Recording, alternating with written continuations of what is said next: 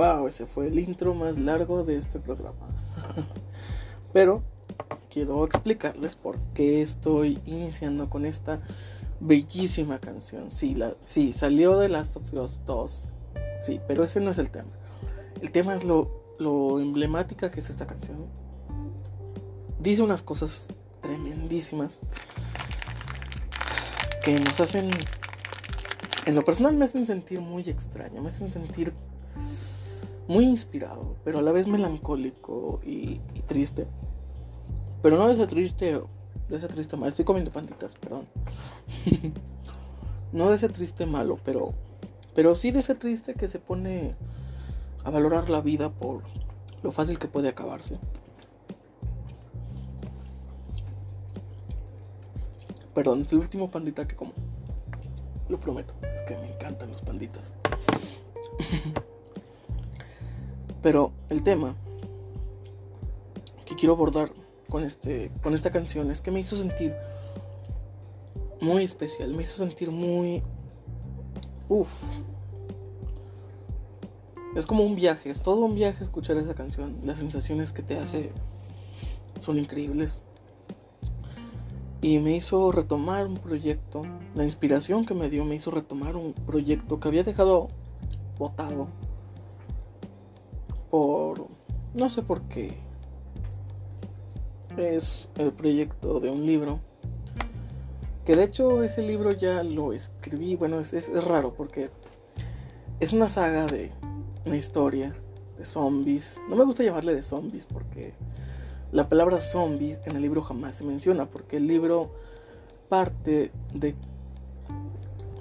En el libro se supone que la gente no conoce esa palabra. Jamás en la historia se mencionó esa palabra y por eso nunca se menciona. Porque técnicamente la palabra zombie o zombies en este canon, en, esta, en este universo, no existe, pero bueno. Por eso no me gusta tanto llamar la historia de zombies. Pero es una historia de un hombre que cuenta su historia de cómo sobrevivió a las atrocidades del mundo plagado de zombies. Cómo tuvo que sobrevivir a bandidos, a, a los muertos, a, a todo tipo de cosas malas que, que existen en un, en un mundo como ese. En un mundo lleno de muertos vivientes. Cabe mencionar que la historia, esa historia la empecé. Uf. Creo que por allá del 2015.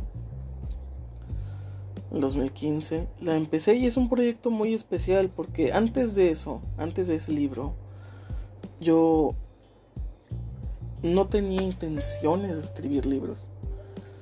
Yo solo escribía poemas y prosas y ese tipo de cosas. Algo corto, una historia corta en una sola página, con rimas, con, con, con lenguaje bello y ese tipo de cosas. Yo no me interesaba en escribir libros, pero en ese lejano 2015 dije, algo apareció en mí, bueno, no voy a contar los orígenes de Camino de Sangre, que es el libro en cuestión. Eso lo dejaremos para el siguiente capítulo. ¿Qué les parece?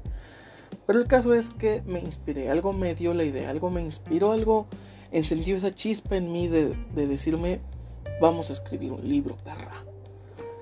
Y al principio fue difícil porque no tenía una idea de cómo comenzarlo, de cómo se escribe, ni siquiera tenía la idea de cómo se escribía un libro. Es decir, había leído un par de libros en mi vida pero no tenía una idea concreta de cómo se escribía. Porque no es como que el libro que leí, el libro 1, se parecía al libro 2. O sea, eran totalmente distintos. El primer libro que leí recuerdo que me gustó bastante. Bueno, ya había leído libros antes, pero no los había terminado. Leí una vez el de los Gremlins, pero no lo terminé. Tenía unos. ¿Qué serían? ¿11 años? 10, 11 años tenía cuando empecé a leer el de los Gremlins. Y puta madre, ¿qué hace un niño de esa edad leyendo los Gremlins? no, no eran los Gremlins. Era un libro de Stephen King de unas chingaderas que si les echabas agua se transformaban en monstruos. Creo que sí son los Gremlins. Pero bueno, leí el libro, no lo terminé porque no recuerdo por qué. No sé, no sé, si, no sé si me dio flojera, que es lo más probable, o si la historia me pareció extraña o algo así, pero no lo terminé. Después leí a Julio Verne y wow. Leí el viaje al centro de la Tierra y el viaje al mar es algo de leguas al mar que se trata de un kraken o algo así, pero leí ese. Y después leí el único que terminé de leer, que eso sí es mucho decir de mí porque yo jamás termino de leer un libro, fue El colmillo blanco de Jack London. Y me pareció muy interesante leerlo porque, bueno, el origen de Jack Linday es que parte del nombre son mis iniciales, exceptuando la K. esa, esa no, esa solo la agregué porque se ve lindo. Y mi siguiente nombre empieza, bueno, apellido empieza con L. Y yo decía, bueno, Jack L no suena tan, no suena tan imponente, no suena tan chido, ¿no? No suena tan bien, no suena tan fresco mi pana. Entonces dije L. Por ese entonces, por allá del 2009, 2010, que inventé ese nombre. No, yo creo que fue más antes. Estaba en la secundaria. Y me gustaba, recién había, había conocido una banda, increíble banda llamada Ramstein. Y el nombre Till Lindemann era, me parecía bastante que podía adecuarse a Jack pero dije, Jack Lindemann ah, es una copia, es una copia, Lindemann es una copia. Y dije, bueno, mi, mi apellido sí empieza con Lin, con Lin, empieza con Lin, como Lindemann. Pero y después dije Lin y dije, ¿qué más le pongo? No puede ser Lindemann. Y después dije, bueno, vamos a hacer un juego de palabras con muerto, muerte, que es death. Lindeth, Lindeth, Lindeth, Jack medio muerto. no sé qué significaría Lindeth. Pero después dije, no, Lindeth, no. hice un, e hice un juego de palabras y terminó saliendo Lindeid. Y sonó, me pareció agradable, me pareció que sí cuadraba bien, que era pronunciable, que era, que era aceptable. Y dije, eh, Jack Lindeid, buen seudónimo y me encantó. Y desde entonces en todos putos lados me llamo así. En YouTube, en Instagram, en Twitter, en Facebook, en todos lados soy Jack Lindeid. Síganme. y bueno. No sé por qué estoy no sé por qué les estoy contando esto. Ya, ya olvidé de qué estábamos hablando. Carajo, estoy mal. Bueno, el caso es. Volvamos a la canción de él. No tengo idea, se me fue totalmente el hilo. ¿Qué, ¿Qué, pedo con esto? Em, eh, olvidé totalmente por qué les empecé a contar eso. Wow, los voy a dejar con la duda. Me siento mal. Bueno, no importa. Ya me acordé. ya me acordaré. Bueno, el caso es que mi nombre es Jack Linday. Ese es el origen de Jack Linday. ¡Vámonos! Se acabó el programa. no, ya, en serio. Eh, bueno. El caso es que nunca había escrito un libro. En el 2015 me animo a escribir un libro. Es una historia muy increíble y pasó por muchos cambios. Pasó por muchísimos cambios esa historia, Camino de Sangre. La primera, el primer libro, bueno, libro si se lo puede llamar, eran como 100 páginas, menos de 100 páginas. El primer, la, la primera parte de esa historia la escribí en dos semanas.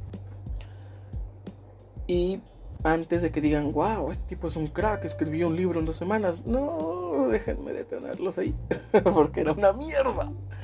Era una mierda de libro. Eran menos de 100 páginas, todo mal escrito. Ah, tenía errores sobre los errores, sobre los errores. Era una mierda. ¿Sí? La historia estaba concreta, la historia estaba buena, eso sí, la historia estaba increíble, pero estaba muy mal contada y muy mal escrita. De por sí el concepto de una persona que te está narrando su historia, o sea, es difícil de escribir porque dices, ay, no puedo describir un escenario en el que este cabrón no haya estado porque se supone que este cabrón lo está contando. Y desde el vamos es difícil una historia de ese tipo. Pero dije, el final, o sea, el hecho de que el güey te lo esté contando hace muy, muy impresionante el final. Y quise mantenerlo de esa forma. Y es un proyecto que me encantó y desde el 2015 llevo haciéndolo. Ya escribí siete libros, que son todos los que, todos los que va a haber de esta historia. Pero cuando llegué al libro 7, que estaba a, la, mitad de, de, esa historia del libro 7, perdón, la historia ya estaba muy formada, la historia ya estaba muy madura. Y me di cuenta que pasé de escribir un libro todo mierdoso y mal hecho a tener entre mis manos una historia increíble de contar.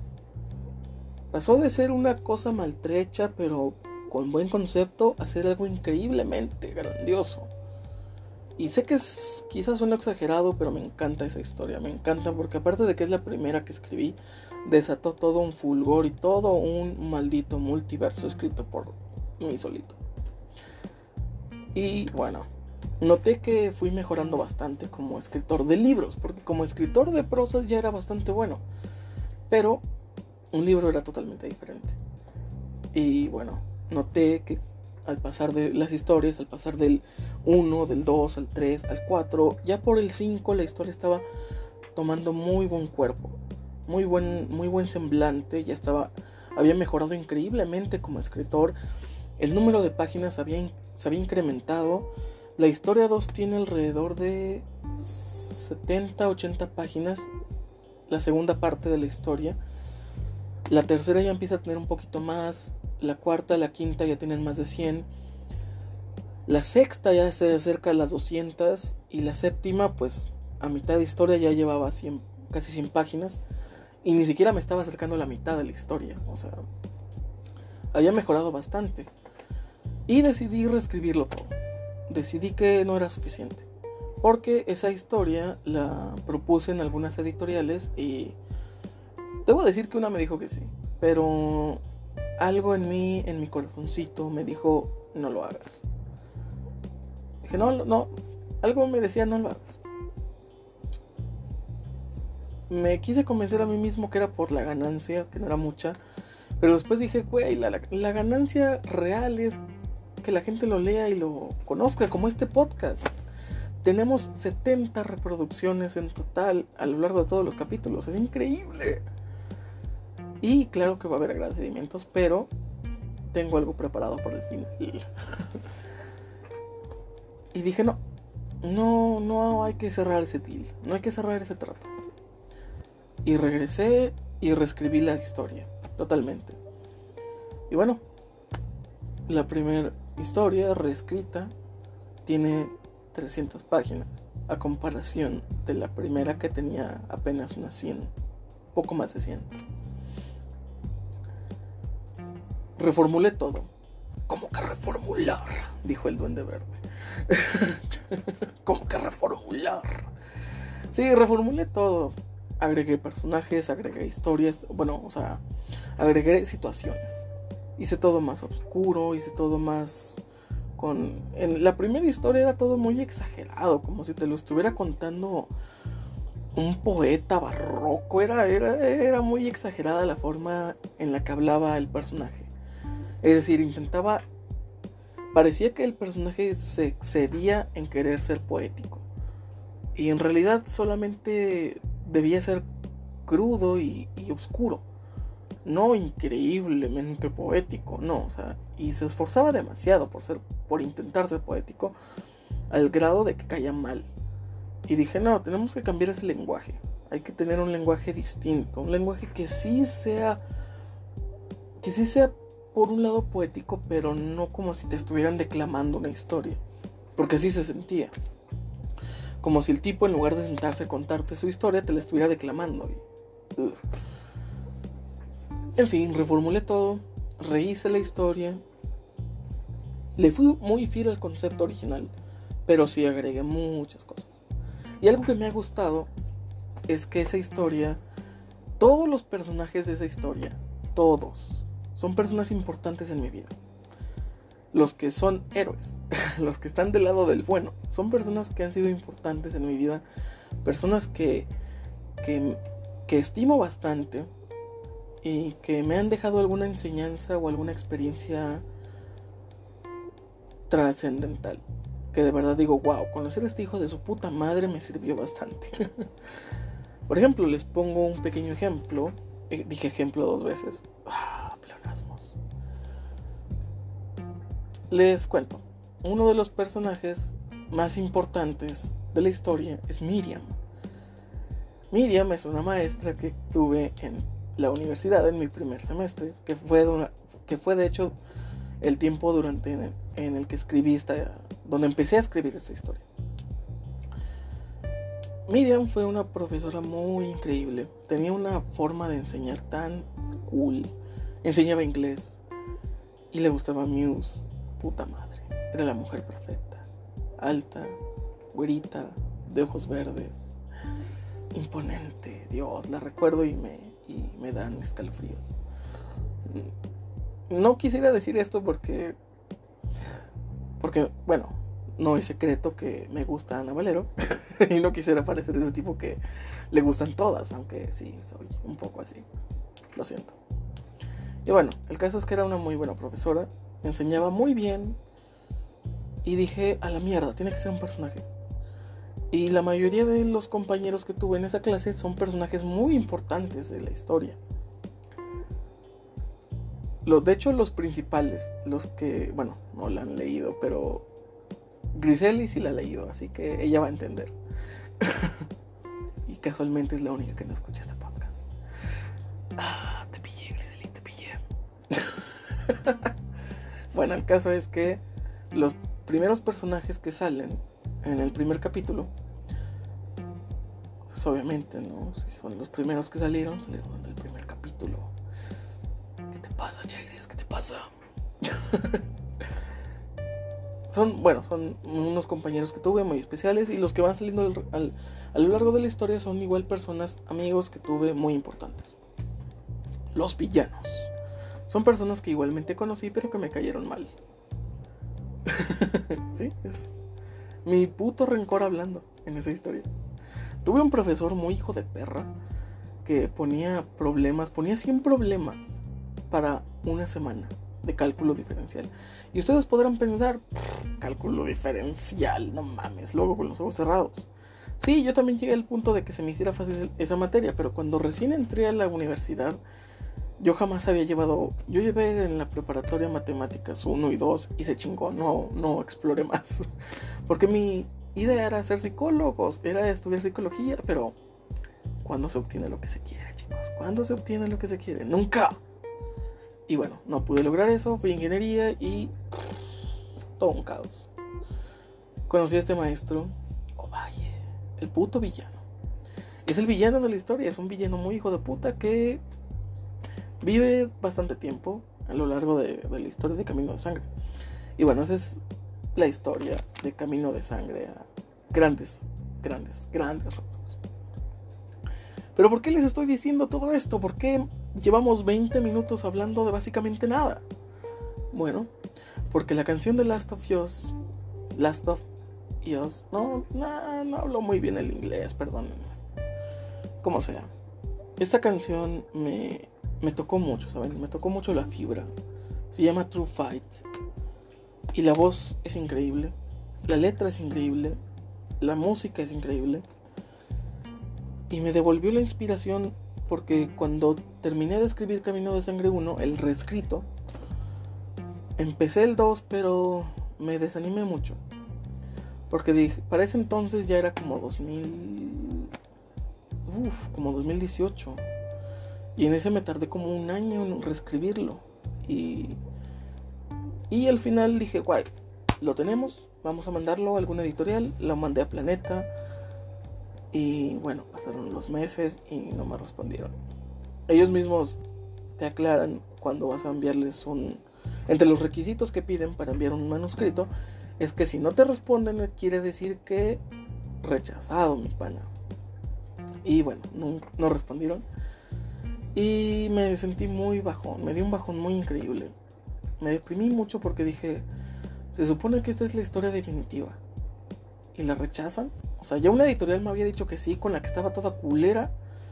Y esta que está reescrita, que está mejor hecha, que está con más, o sea, que, le puse más empeño, me le dijeron que no. Y me desanimé mucho y dejé, dejé totalmente el proyecto.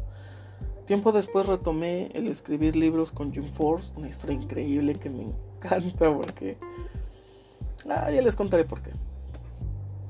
Y bueno, escuchar esta canción me devolvió esas ganas de escribir esta historia, de continuar con Camino de Sangre, porque es un sueño.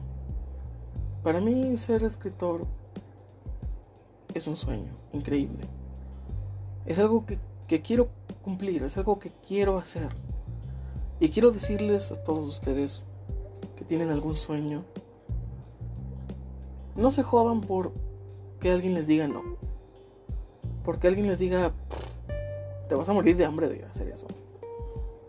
A excepción si quieres ser diseñador gráfico, en este caso, joder, sí, sí, craneale más en algo que quieras hacer. Nada, es chiste, todos tenemos sueños y es una y es bastante feo cuando se burlan de ellos, ¿no? Cuando nos dicen, ¿en qué piensas? Eso no te va a llevar a nada, solo pierdes tu tiempo. Y desde que empecé a hacer esta mierda de escribir prosas y eso, lo he escuchado constantemente. No te va a llevar a nada, pierdas tu tiempo, déjalo, dedícate a otra cosa y ese tipo de cosas, ese tipo de comentarios. Y lo triste es que vienen de personas importantes para mí, que si me lo dijera un extraño, a tomar por culo y cállate. ¿Quién te preguntó, perra? Pero me lo dice alguien cercano, alguien importante. Y sí da un poco el bajón. Porque dices, güey, se supone que tú tienes que creer en mí. y no lo hace. Y bueno, quizás es cierto, quizás estoy perdiendo mi tiempo. Quizás después de haber escrito 11 libros estoy perdiendo mi puto tiempo. Quizás. Pero me rehuso a creerlo. Me rehuso a decirme a mí mismo, Votemos todo porque porque siento que ya no hay que ya no es tiempo de decirme a mí mismo eso. Me lo pude haber dicho cuando terminé de escribir el primer libro y decirme, ah, esto no está bien, esto lo hiciste mal, esto es una cagada y no te dediques a esto, dedícate a otra cosa. Me lo pude haber dicho al principio, con la primer prosa, con el primer libro, pero no ahora. No ahora con más de 500 prosas escritas, no ahora con más de 10 libros escritos, no ahora. Y por el coño de la madre que me rehuso a retirarme de esto. Porque es lo que es lo que amo, es lo que quiero hacer y así esté muerto. Dejaré una huella por mínima, por pequeña que sea. Quiero dejar una huella con esta porquería que hago de escribir. Porque sí, quizás es cierto, quizás soy muy malo escribiendo. Ya lo vieron, bueno, ya lo escucharon con mi show de comedia. Quizás no soy muy bueno escribiendo. Escribiendo comedia. Quizás no soy muy bueno, quizás me estoy engañando a mí mismo, pero no lo sé. Y no quiero... No quiero decirme a mí mismo eso de... "Ah, vamos a hacer otra cosa, porque siendo honestos no soy bueno en ninguna otra cosa. No, no soy bueno en ninguna otra cosa. Y si tú tienes algún sueño, algún, alguna expectativa, que digas, quiero ser músico, quiero ser esto, quiero ser aquello, joder, que nadie te detenga, chamo, porque el único que te puede detener, ¿sabes quién? ¿Sabes quién es? Eres tú. El único que puede decir, soltemos la pluma y dejemos de escribir, eres tú. El único que puede bajar el instrumento y detenerse, eres tú. El único que puede detener su propio destino, eres tú, mi amigo. Eres tú, mi pana. Eres tú. Eres tú solamente. Y no dejes que nadie te diga que no eres bueno en lo que haces o en lo que amas hacer. Así sea un amigo, así sea así sea tu pareja, así sea un familiar. Con la pena, pero mándalo a tomar por culo, porque es tu sueño. ¿Quién tiene la potestad, la valía de decirnos ese es un mal sueño? Joder, el sueño, los sueños, los anhelos son lo más íntimo que tenemos, nuestra más íntima libertad. Y que venga un hijo de puta a querer cortarte esa libertad, tienes que sacar a esa persona de tu vida. Porque o alejarla un poquito o, o dejar de prestarle atención porque porque si es lo que amas, si es lo que quieres hacer, joder, que nadie te detenga. Que nadie te diga que no eres capaz de lograrlo. Sí, si eres bueno escalando, que nadie te diga que no puedes escalar el puto Everest. Si eres bueno tocando música, que nadie te diga que no puedes triunfar haciéndolo. Si eres bueno en algo, que nadie te diga que no eres capaz de lograr ser alguien o trascender haciendo eso. Sí, quizás sí necesitemos de un puto trabajo de oficina de 8 horas para llegar a, a ser alguien, tener plata y cumplir nuestros sueños. Sí, lo necesitamos. Pero nunca abandones tus sueños porque los sueños creo que es lo único que nos diferencia de ser autómatas. De ser máquinas que van y cumplen una un labor, un trabajo, que son simples robots. Creo que los sueños, los anhelos, esos esas ganas de de trascender haciendo algo hermoso son lo que nos diferencian de de una máquina. Una máquina tiene un trabajo que hacer y lo hace. Y lo va a hacer toda su vida útil, sin importarle nada más. Sin tener expectativas, sin tener aspiraciones, sin tener nada. Y eso es lo que nos diferencia de ser máquinas. De ser huecos, de ser vacíos, de ser simples recipientes de carne. El tener sueños, el tener anhelos, el tener esa ese tesón por lograr algo increíble. Porque todos podemos lograr algo increíble.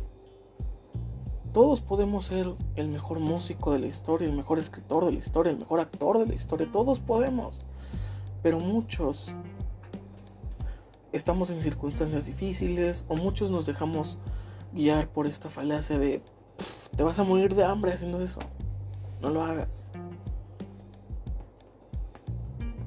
A muchos nos cuentan la historia de JK Rowling diciéndonos, chamo, era una mujer que se estaba muriendo de hambre. Y escribía sus libros usando la electricidad de una cafetería cercana y, se estaba en la ruina, estaba a punto de, de, quebrar y decir, ya no hago más esto. Y de pronto una editorial la volvió a ver y wow, cumplió su sueño. Nos cuentan esa, esa historia con la derecha, con la mano derecha. Pero con la izquierda nos cuentan esta historia de, uff, chamo, yo conocí a un tipo que se murió de hambre, de querer ser músico. Sí, de eso nunca vas a vivir, ¿no? Jamás. No, tú estudiate una ingeniería y, y sales. Y digo, no está mal. Hay muchas personas que su sueño es ser un gran científico, ser un gran ingeniero y es genial. Si eres bueno, hazlo. No estamos hablando precisamente de, algo que sea arte o de algo relacionado con, con más ser más empíricos. No, cualquier sueño es ineludible. Si tu sueño es ir a la puta luna, pues, hombre, ahí está. Ese es tu sueño, cúmplelo. Si tu sueño es ser el mejor diseñador de no sé qué mierda, pues hazlo, chamo. Es tu sueño. Que nadie te lo arrebate. Y últimamente me sentí como un fracaso porque alguien dijo, tienes 24 años y no has hecho nada en tu vida. Y bueno, puede que sea cierto, no he hecho nada importante, pero... ¿Quién eres tú para decirme?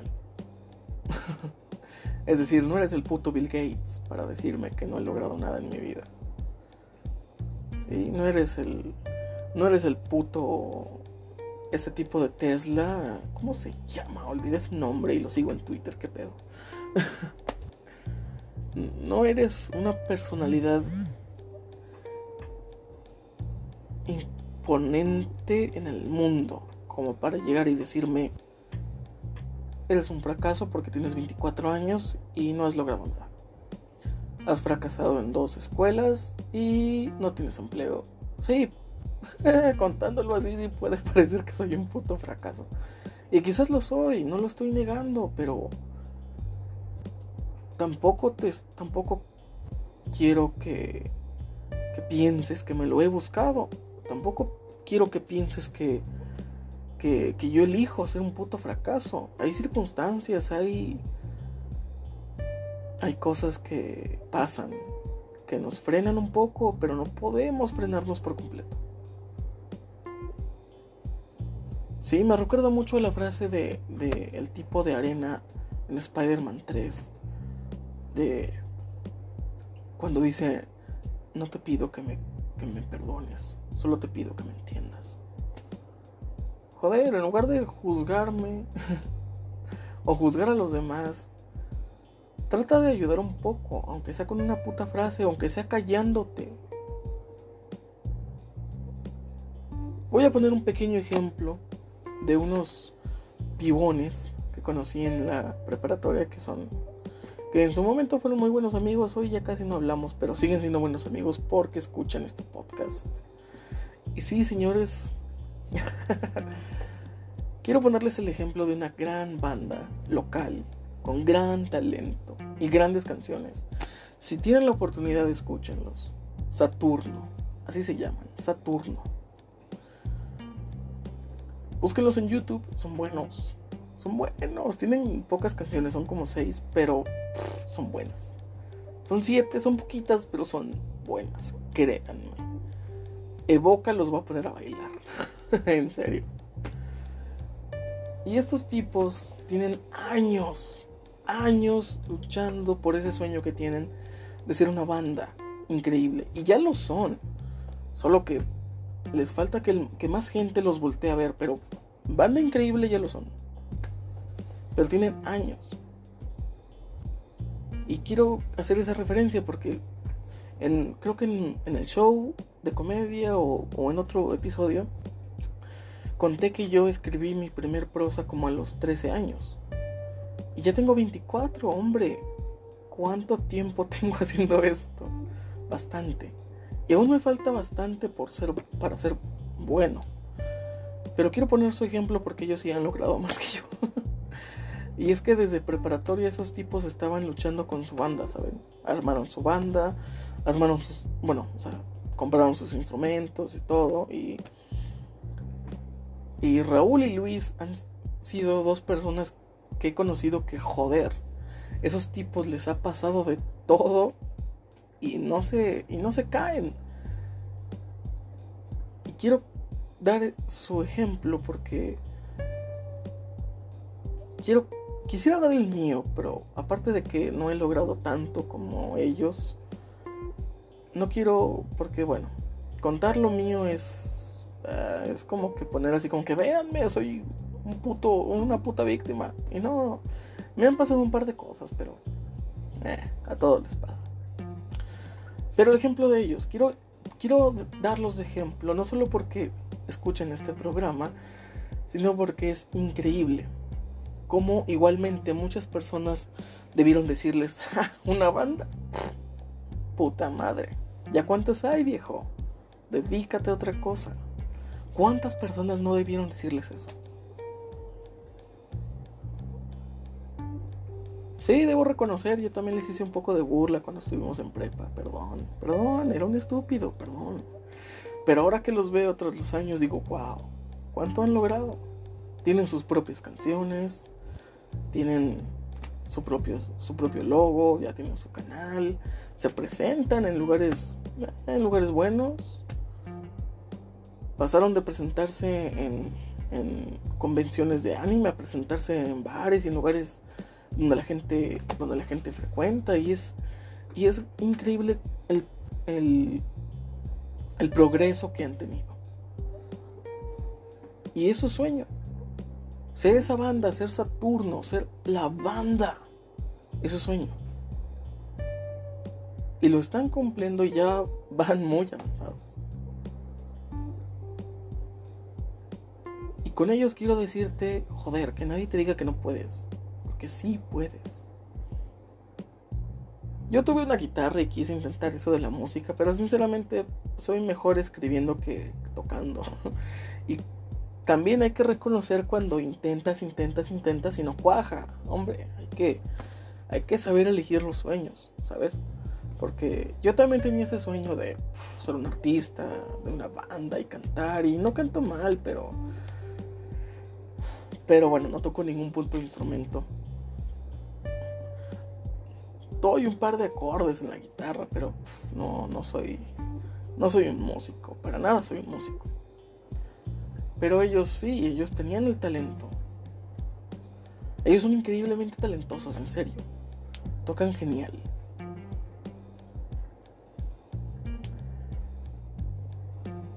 Y bueno,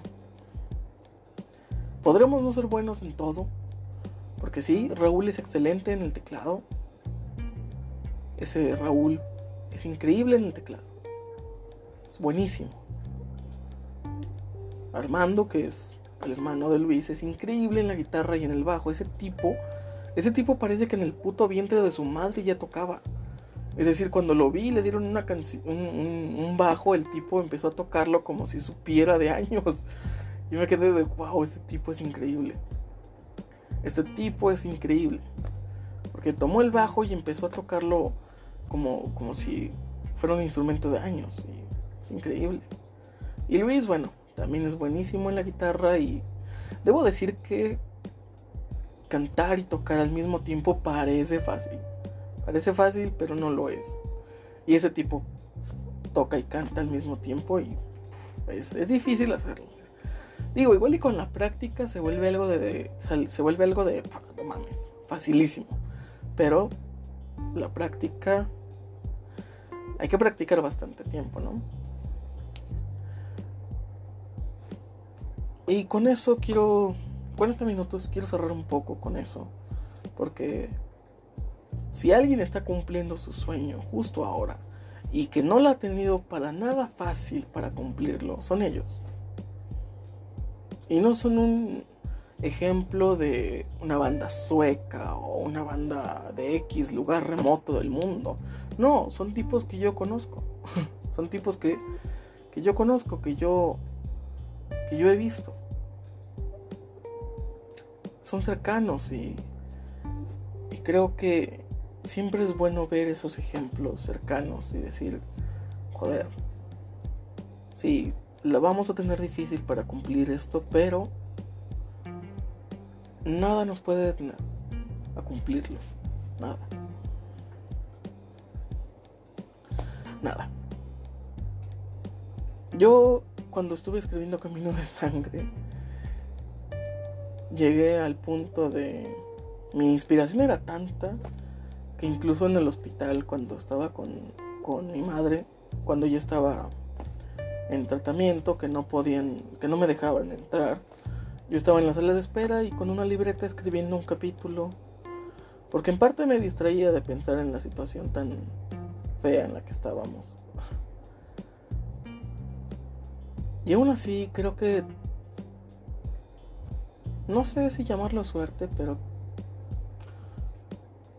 Siempre creo que la pudimos haber pasado todavía peor. y es increíble como a veces la familia se va olvidando de eso, ¿no? ¿No les ha pasado que tienen a un familiar enfermo y ustedes hacen su mayor esfuerzo por estar con esa persona, por atenderla, por preocuparse y, siempre está este, este cabrón que apenas si lo ves. y cuando todo termina, cuando todo acabó, cuando la persona por fin se fue y solo queda el dolor siempre está ahí para decirte que eres un idiota, ¿no? Siempre está ahí para decirte, eres un fracaso, Ángel. ¡Wow! ¿Con qué huevos, no? Tuve un par de problemas. Y no lo uso como excusa para decir que no he logrado lo que he querido lograr. Pero siempre hay dificultades, ¿no? Siempre hay problemas. Y el problema más grande es cuando alguien que vio que pasaste por esos problemas, de pronto así como que no pasaste por eso. Y te dice, oye, ¿qué estuviste haciendo dos años? Oh, no lo sé. Tú dime. Pero bueno, es, es increíble cómo las personas se olvidan de lo que has hecho, de en lo que te has esforzado y solo, se, y solo se concentran en lo que has fracasado. Siempre va a llegar alguien a decirte, ¿por qué reprobaste en la escuela, viejo? Sí, quizás no le puse el suficiente empeño, quizás me dejé vencer por una situación extrema, quizás, quizás fui débil, quizás me rendí demasiado fácil y fracasé. Pero lo que espero de ti no es que me eches en cara mi fracaso, mi debilidad. Espero que, que me extiendas la puta mano y me digas, viejo, ya saldrá el sol. Como dice la canción de Last of Us, True Fight me, tocó mucho la fibra porque dice, es una línea que repite mucho. Solía pensar que el sol nunca iba a salir. Y créeme viejo que el sol va a salir. Y va a brillar. Solo hay que esperar. Solo hay que resistir. Resistir a que pase esta tormenta. La tormenta por la que estés pasando.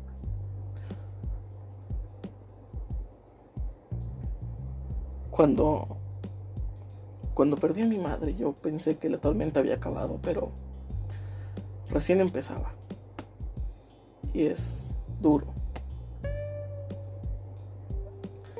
Y más duro ver es que las personas que te importan se olviden de lo que hiciste, de lo que te esforzaste, de lo que sacrificaste.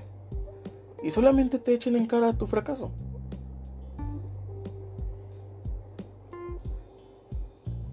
Me lo esperaría de todo el mundo. Menos de ti. Menos de ti. Pero en fin. Saturno, escúchenlos. Muy buenos.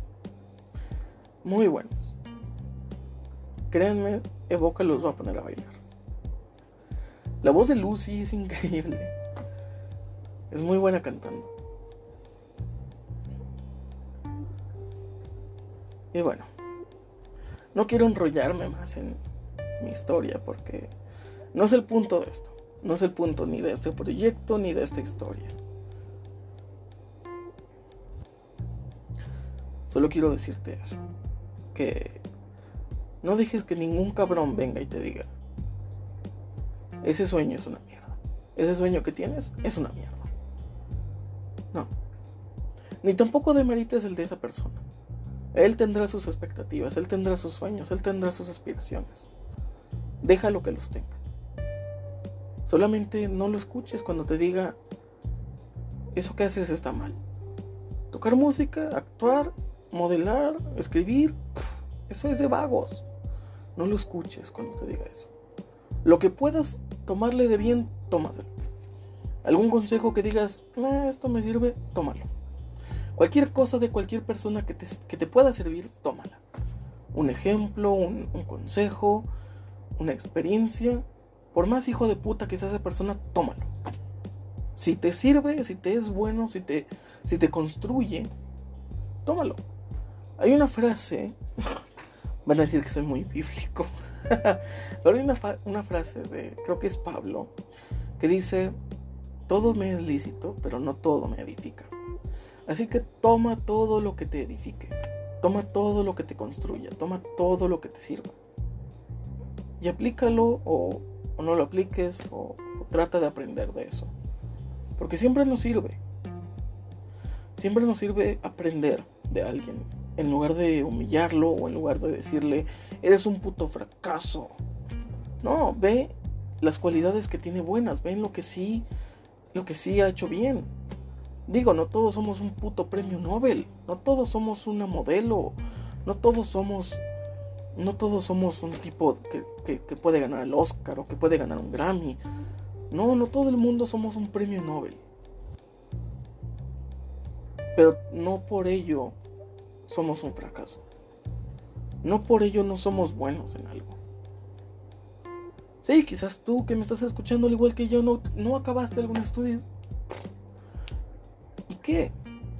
Debes de ser bueno en algo. No creo que no seas bueno en nada. No existe la persona que no es buena en nada. Solo hay alguna persona que no se ha descubierto aún. Que no ha visto su centro. Que no ha visto eso en lo que es bueno. Pero sin dudas hay algo.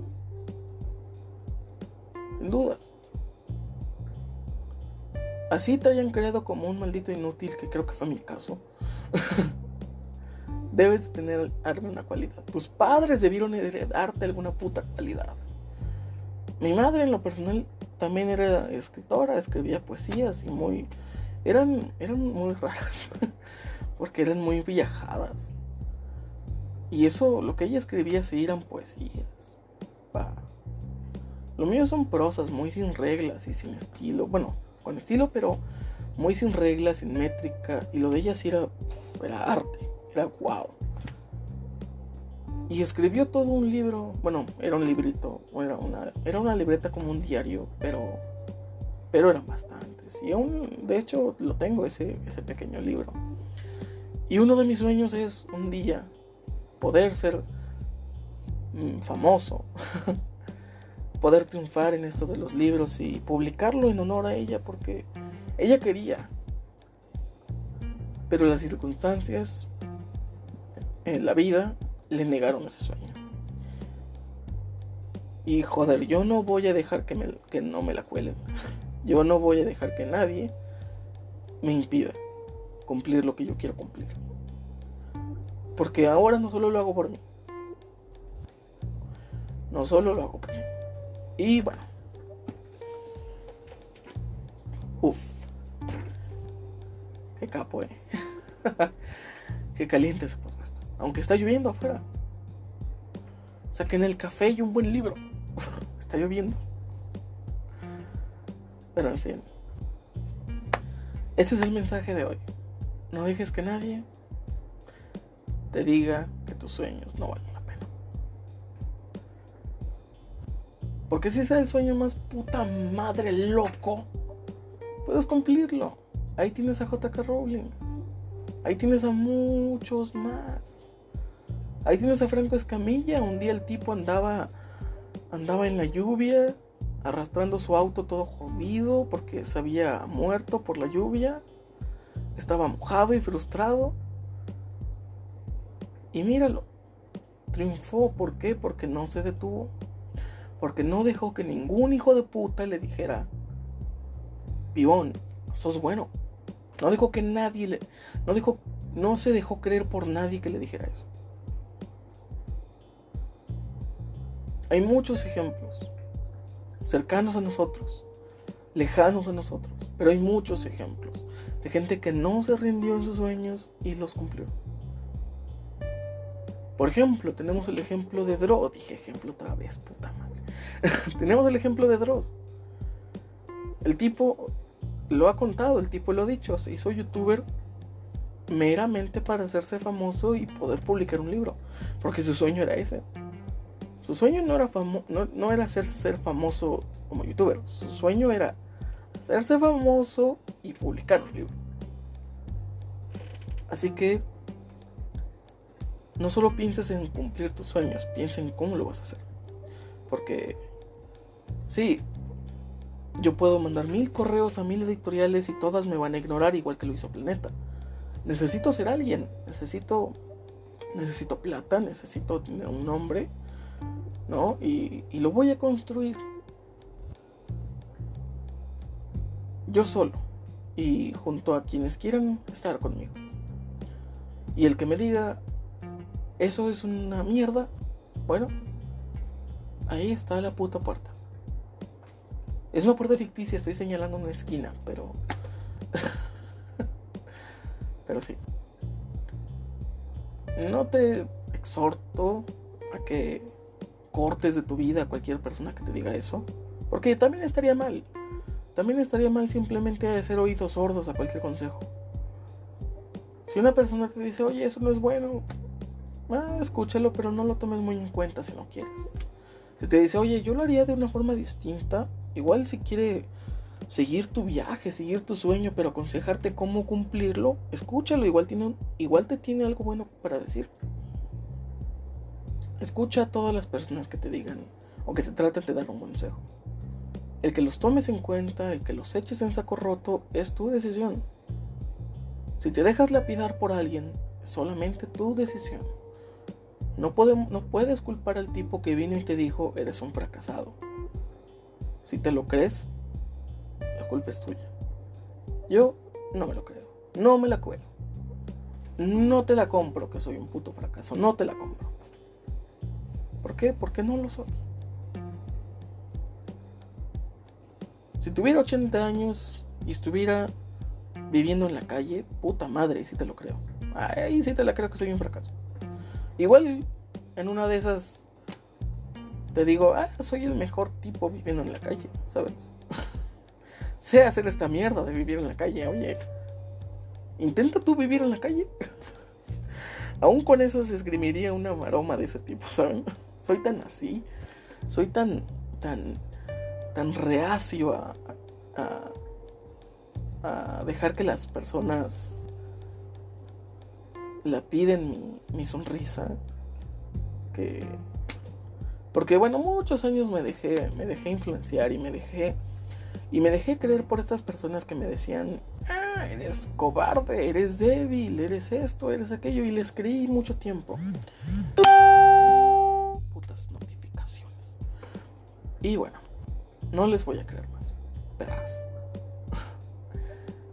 Quien quiera seguir este viaje, sígalo igual para ti, soñador o viajero, quien quiera seguir tu sueño, quien quiera seguir tu viaje, te siga. Y si tiene algo bueno para decirte, que te lo diga. Es una frase que la escuché a Franco Escamilla y muy buena.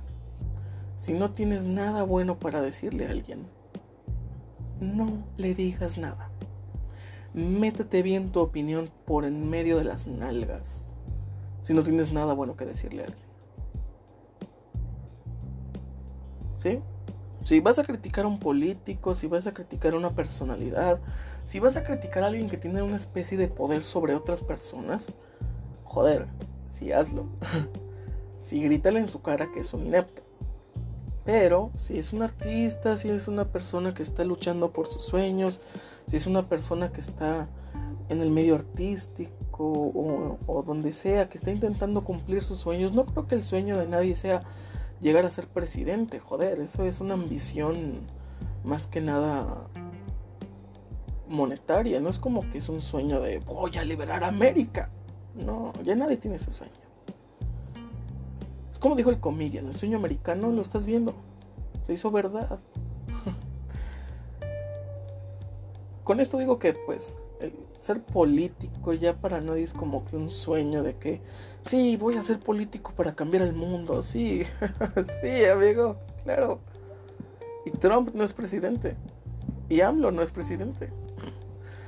Esas ya son ambiciones diferentes, son ambiciones más avariciosas, creo, quiero pensar. Porque no veo nada de noble o de artístico en ser un político. Y no tienen que serlo tampoco. No es como que un político tiene que ser un artista. No, tiene que ser un político. Y es diferente. Aquí estamos hablando de arte, perro. Y de personas que tienen el sueño de ser científicos y esas cosas. Y descubrir curas del cáncer y cosas de esas. Que también son buenas. También es arte. ¿Sabes? Tengo mi, una de mis dos mejores amigas. Bueno, no voy a decir números porque Hilda también está escuchando esto.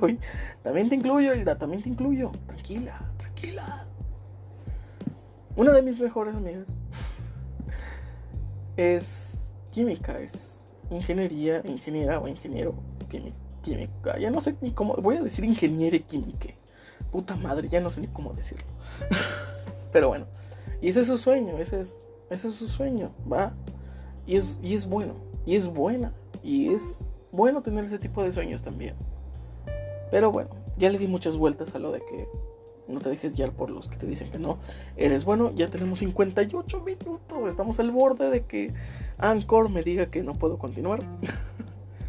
Pero igual voy a grabar, terminando dándole dándole detener, voy a grabar otro episodio. Quizás continúe un poco con el tema porque voy a hablar de Camino de Sangre. Y en los últimos minutos, en los últimos 30 segundos, gracias a Raúl, a Luis, a Gerardo, a Griseli, a Hilda. ¿A quién más? ¿A quién más? ¿A quién más? ¿A quién más? ¿A quién más que me esté escuchando? Armando por compartir. Quizás también nos escucha. Gracias a todos ustedes que sigan este programa. Según Anchor, somos, son siete espectadores. Y estoy nombrando, a ver, Griseli, Gerardo, Rodrigo, no, no, Raúl, Luis, Armando, según yo son seis los que yo sé que están escuchando esto, según yo, pero Anchor dice que son siete, así que ¿quién será el séptimo? ¿Seré yo? ¿Quién sabe? Quizás sí soy yo, porque sí he reproducido uno que otro para ver si el audio está bien, para ver si no, porque siempre tengo ese miedo de estar una hora aquí diciendo estupideces y al final no se grabó nada, ¿no? Porque soy muy así de tener esa suerte. Pero bueno, muchas gracias a todos, continúen escuchando y nos vemos en el siguiente episodio. Gracias. Putas notificaciones.